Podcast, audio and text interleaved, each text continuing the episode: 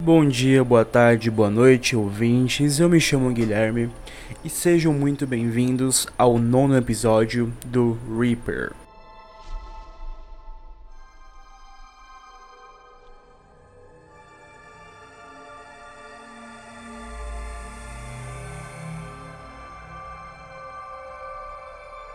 Pessoal, muito bem-vindos ao nosso nono episódio aí. Hoje a gente vai trazer um caso que já faz um tempo, vai fazer 20 anos, né, ano que vem. É o caso de um médico onde ele matou uma suposta amante dele é, numa clínica que ele tinha lá na norte de São Paulo. E depois ele cortou o corpo dela inteiro e ocultou o cadáver. É, a gente vai entender um pouco mais sobre esse caso agora. É um nome bem, bem peculiar, né? O Farah Jorge Farah nasceu no dia 11 de março de 49, aqui mesmo na cidade de São Paulo, né? E a gente não tem muita informação da, da infância dele, né? Da infância, adolescência e tudo mais. É, o que a gente sabe é que ele vem de uma família libanesa, né? Uma família árabe e religiosa, né? E a gente tem começa a ter vestígios da vida dele assim, vamos dizer, logo depois que ele acabou a faculdade, né? Ele acabou a faculdade, ele fez medicina. É, depois que ele acabou a medicina, ele se especializou em psiquiatria. É, ele então virou um médico psiquiatra, só que ele atendia nos hospitais assim como clínico geral. Né? Ele era psiquiatra, fez especialização em psiquiatra, mas atendia na clínica geral, né? É, pronto-socorro e tudo mais. Ele tinha uma carreira muito assim boa e muito respeitada na medicina. É, os amigos dele, né, os colegas de trabalho, falaram que ele era uma pessoa bem solitária, assim, sem muitos amigos. É, ele tinha uma, uma aparência bem frágil, ele era magrinho tal, já era um senhor de idade. E mesmo com, na época ele tinha 50 anos, com 50 anos ele já usava bengala, né? O que não é muito comum. É, e além de atender como clínico geral nos hospitais e tudo mais, ele também tinha uma clínica em Santana, aqui na zona norte de São Paulo, né? Onde ele fazia algumas cirurgias plásticas e alguns procedimentos estéticos assim simples, né? É sim, ele era formado em psiquiatria, ele atendia como clínico e tinha uma clínica para realizar plástica, vamos dizer assim. É, mas no meio disso tudo tem um pequeno detalhe. Essa clínica, é, o Fará, ele obviamente não tinha nenhum tipo de, licença, de licença ou permissão, né? Para fazer esse tipo de procedimento, porque ele era clínico geral e psiquiatra, ele não era cirurgião plástico. É, eu, eu creio que vocês saibam que cirurgia plástica é um procedimento muito caro, tipo caro mesmo. Ainda é caro hoje, quem dirá lá em 2003. Ele é muito caro e não é tão acessível assim para maior parte do público, né? Mas o Fará, ele fazia por um preço bem abaixo da média, o que trazia vários clientes para ele. É, e esse é um dos motivos para ele cobrar tão barato, né? Justamente por ter muito número de clientes, é, compensava, né? Ter muito número de cliente cobrando barato compensava, né? Porque ele tinha um lucro grande. É, e, cara, o local era uma clínica, tipo, não era um centro cirúrgico de um hospital. É, então não tinha equipamentos necessários, tipo... Para começar, ele não tinha anestesista. E para toda cirurgia que você tem que fazer que requer anestesista, você precisa de um anestesista. Na clínica era só ele e a secretária. Né? Os equipamentos ele era, eles eram sujos, eram velhos, eram tipo muito inadequados e isso aumentava muito o risco de infecção nas vítimas depois, depois da cirurgia. E foi isso que aconteceu com várias pessoas que foram operar com ele é, a parte do corpo que ele mexia das pessoas acabava apodrecendo, acabava necrosando. É, e era bem, bem, bem irregular mesmo. É, e como ele não tinha anestesista, ele mesmo colocava anestesia. É, e várias dessas vezes, por ele não ser um profissional né, anestesista, muitas vezes os pacientes acordavam no meio da cirurgia é, ou sentiam dor, mas não conseguiam abrir os olhos, né? Tipo, aquela. Bem uma paralisia do sono, sabe? Tipo, você tá consciente, mas não consegue se mexer. Acontecia bastante isso. É, a anestesia também costumava até não pegar. e o fato dele não pegar é porque ele usava uma substância que chamava dormonide. É, a dormonide, ela, ela não cumpre o mesmo papel de uma anestesia, né? É, porque o dormonide, ele é só um sedativo. É, e ele tem alguns efeitos colaterais, né? Quando você o dormonide, você pode ter, tipo, amnésia, é, ele vai te sedar, ele apenas te seda e tira a sua ansiedade, né? Mas não, não tem analgesia, né? Ou seja, ele não tira a dor. É, e também dormonite em excesso, tipo uma quantidade maior que a recomendada, pode causar taquicardia, né, que é o coração vai acelerar, e eventualmente a morte, claro. É, vários pacientes relataram que a clínica era tipo extremamente suja, não tinha higiene nenhuma e que o Fará fazia a maioria das cirurgias sozinho, só com a secretária tipo aparecendo de vez em quando para auxiliar ali, né? Ou para entregar algum instrumento. Tipo, quando faz uma cirurgia, é, é, é, é, essencial que você tenha pelo menos ali umas três pessoas para te auxiliar. E ele tinha, tipo, ele mesmo e a secretária, que não era nem médica, era tipo a secretária, sabe? Então não tinha capacidade, né? Capacitação profissional para estar tá ali ajudando. É, e também, além dessas denúncias da clínica ser muito suja, também tinha muitos relatos de que o Fará assediava muito as vítimas dele, as pacientes, né? Porque a clínica ele atendia apenas mulheres, só ia mulheres na clínica. É, então, tipo, tinha relatos que ele assediava as pessoas, tipo, falava muitas coisas nos ouvidos das, das vítimas. É, elas estavam sedadas, mas conseguiam ouvir tudo, porque quando é o Dermonide ele só ceda, ele não analgese a pessoa. É, e por conta dele ser um médico de renome, né, famoso e tudo mais, as vítimas, tipo, não chegavam a denunciar ele pra polícia, né? Porque, cara, tem muitas coisas envolvendo isso. Tipo, as mulheres às vezes têm questão de serem. têm medo de serem reprimidas, né, pela polícia. É, não conseguem contar pros maridos sobre isso, tá ligado? E também pelo fato de que algumas achavam que estavam delirando, né? Por conta de estarem anestesiadas, né? Estarem sedadas. Né? Então, isso tudo colabora pra ninguém denunciar ele. É, e teve uma, um caso de uma moça que ela teve a barriga e o seio deformado pelo médico, pelo fará. Aí ela foi mostrar para uma amiga em que o marido dela, coincidentemente, era médico. Né? Aí o marido da, da amiga foi corrigir a cirurgia e tudo mais. Quando ele abriu a mulher, ele ficou, cara, em choque, porque o umbigo dela tava necrosado é, tava tipo completamente preto, necrosado. E o Fará, ele tinha esquecido o dreno dentro da mulher. O dreno geralmente usa, assim, papo de 10 dias depois da cirurgia, né, pra sair os líquidos que não deviam estar lá. E ele esqueceu dentro da mulher, tipo, fechou a mulher e ficou lá. É, só que mesmo assim, nenhuma denúncia tinha sido feita contra ele. É, tipo, depois de tudo isso, ainda ninguém tinha batido de frente com ele. É, até que uma mulher é, chamada Maria do Carmo decidiu finalmente bater de frente com ele, é, não aceitando tipo as deformações que ele tinha deixado nela.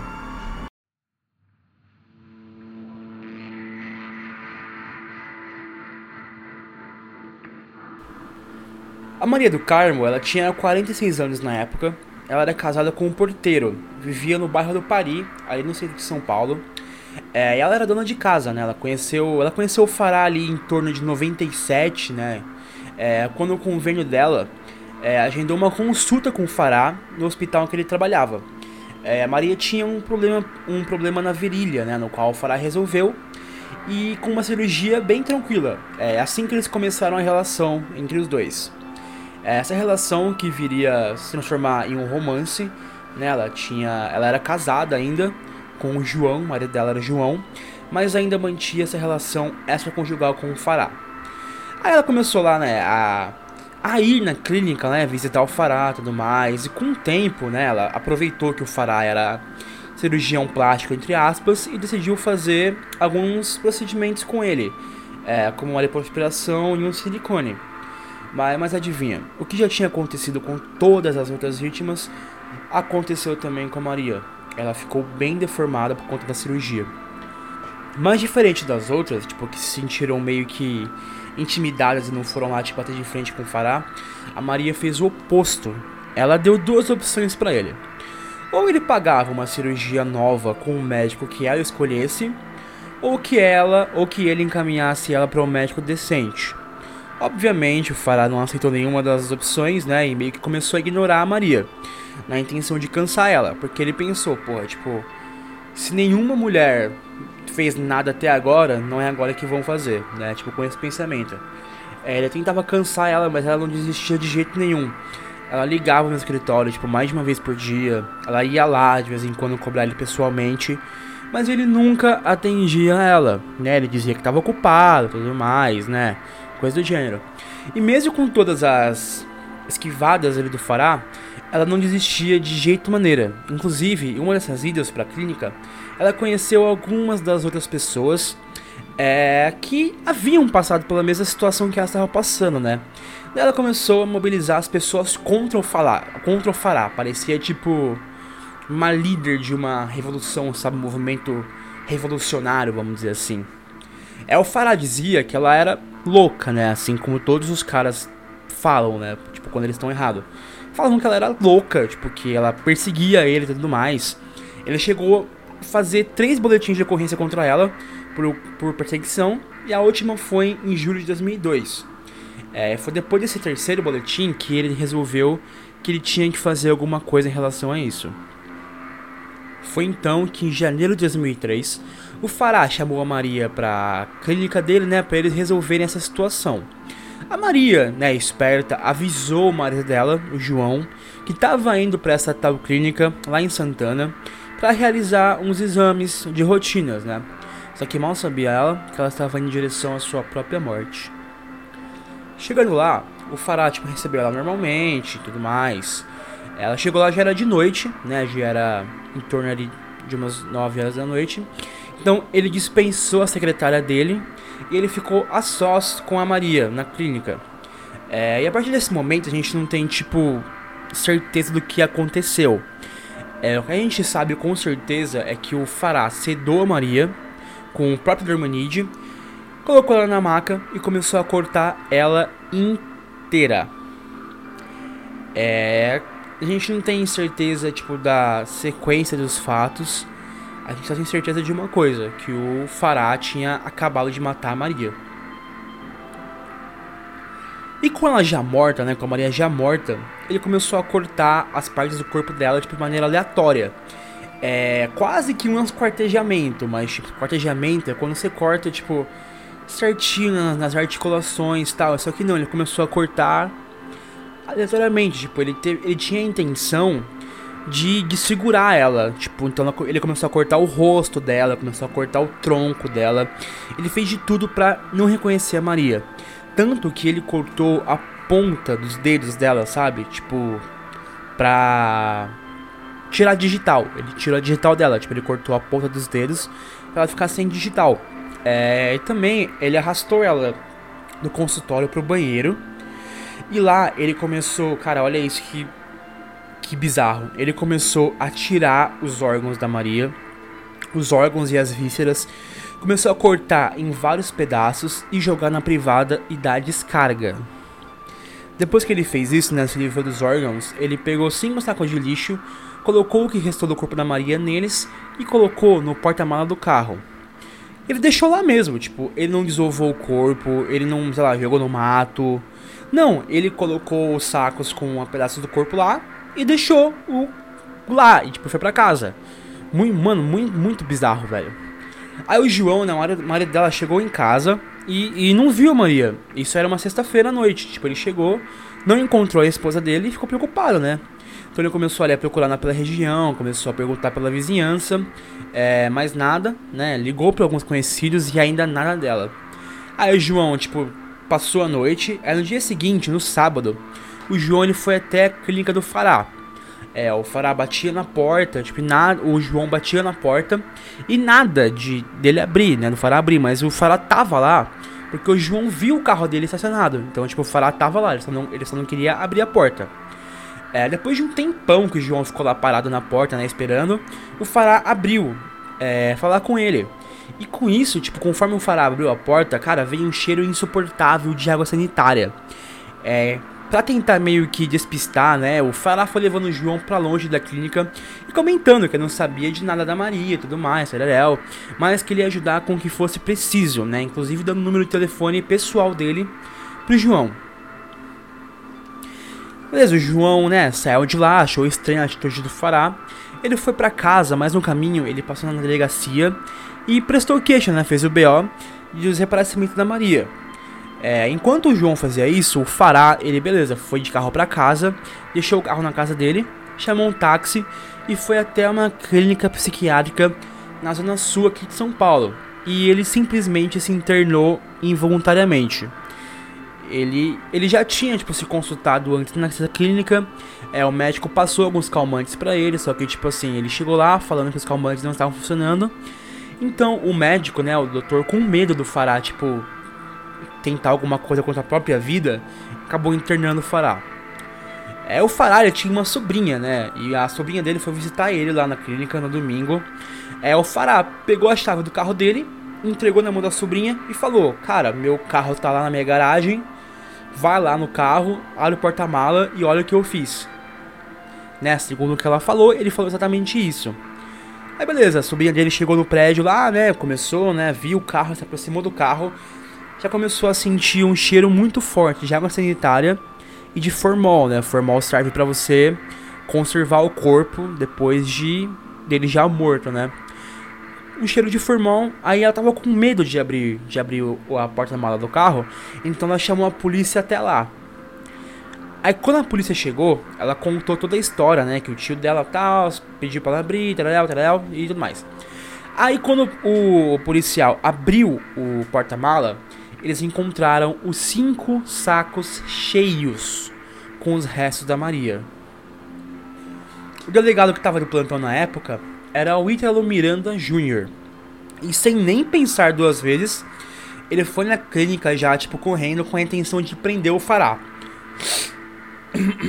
Mas quando ele chegou na clínica, ele foi informado, né? Deu um atestado para ele que o Fará estava passando por um procedimento de emergência, né, um tratamento de emergência, e que ele não podia ser preso, né, não podia ser interrompido.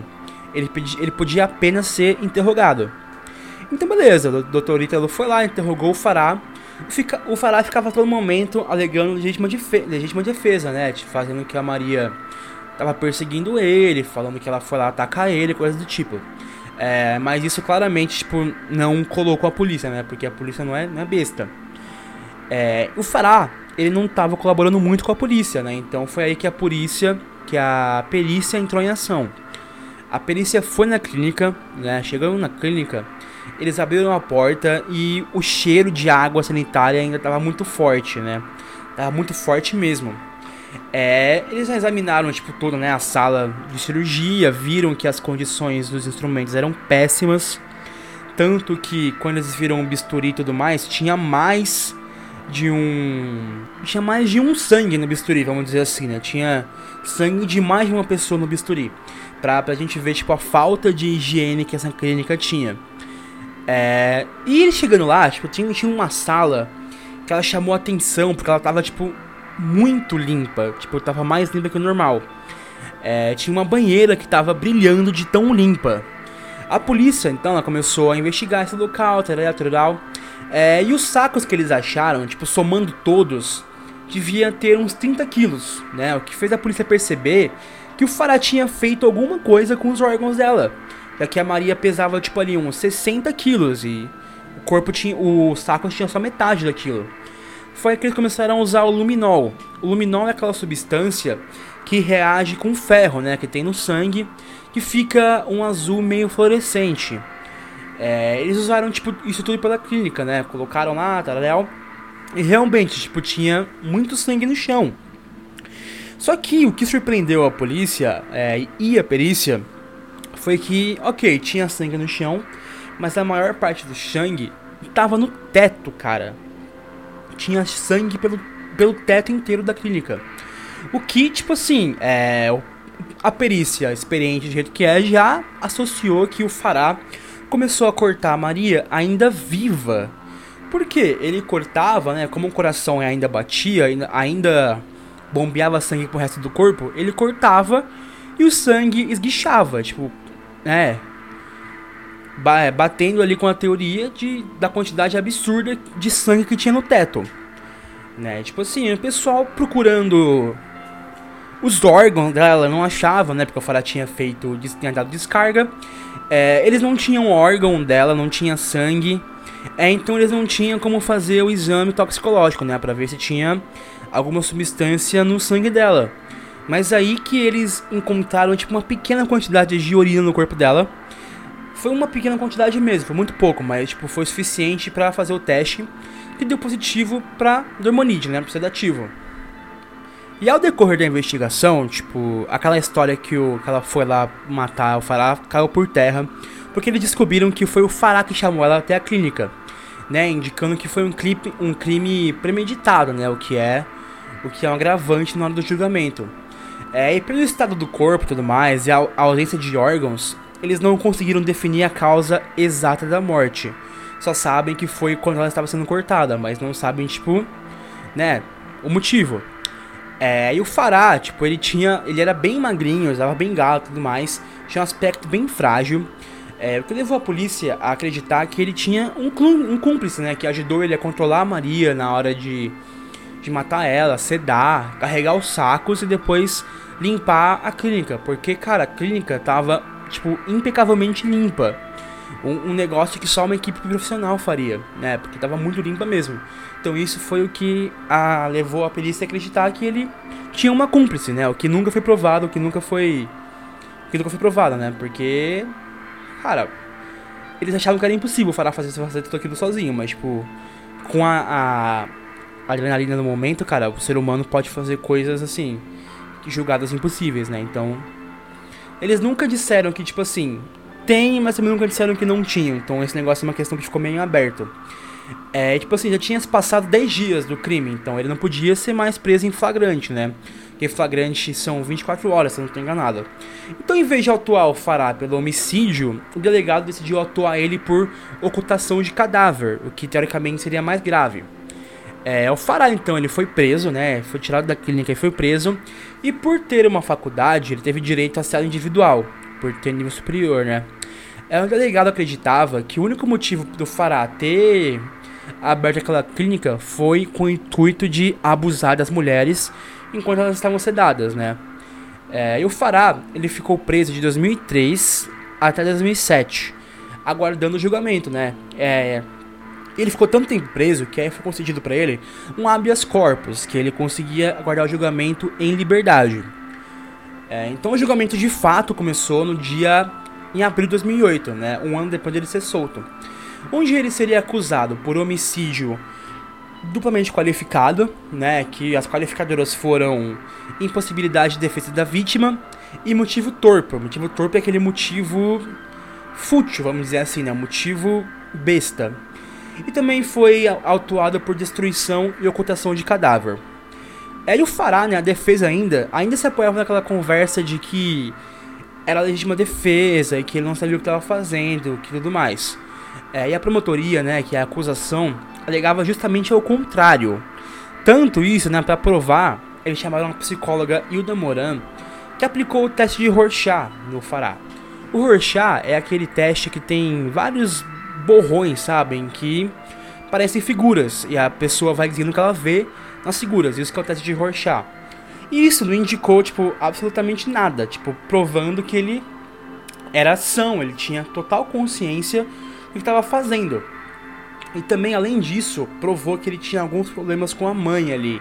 Ele tinha os mommy issues, né? O que teoricamente justificaria o que ele fazia com, com as mulheres, né? O que ele fazia em relação às mulheres. Aí a defesa, tipo, continuava se apoiando e tudo mais, em papo de legítima defesa, falando que a Maria perseguia ele, ameaçava ele, ia na clínica direto. É, enquanto isso, a promotoria, né, a acusação, foi buscar todas as mulheres que já haviam sido violentadas pelo Fará para testemunhar contra ele. E depois que o júri ouviu os dois lados, né, discutiram entre si ali e tudo mais, vieram com a decisão. O Fará, ele foi condenado a 13 anos de prisão.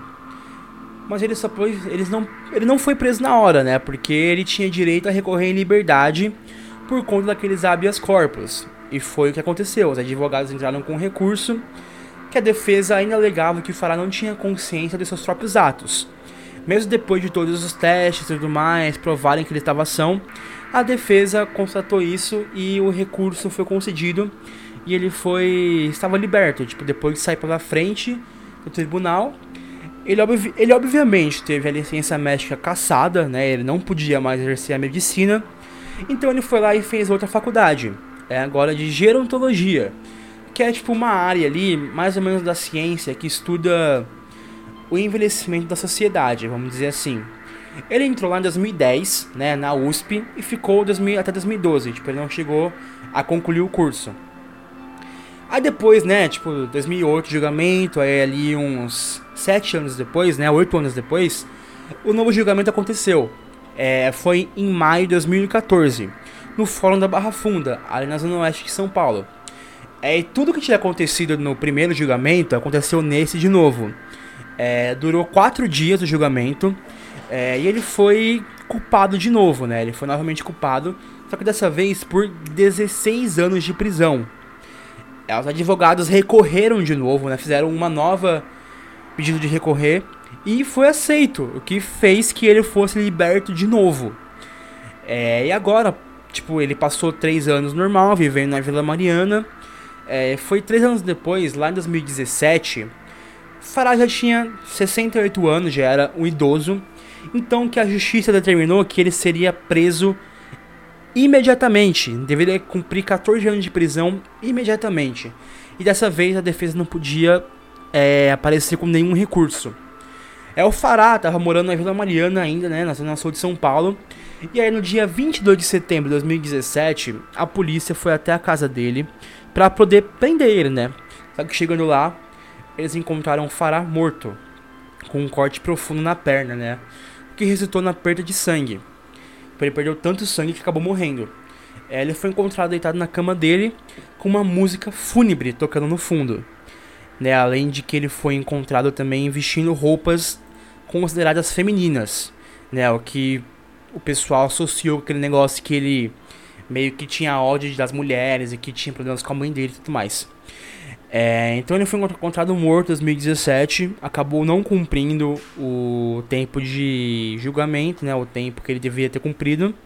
E assim que acabou a vida e a história do Fará Jorge Fará, que fez tantas mulheres sofrerem por aí, deixando elas desfiguradas, deixando elas depressivas, e que acabou com a vida de uma mulher, com uma esposa, com uma mãe, com uma filha e tudo mais. É, é triste, mas infelizmente foi isso que aconteceu.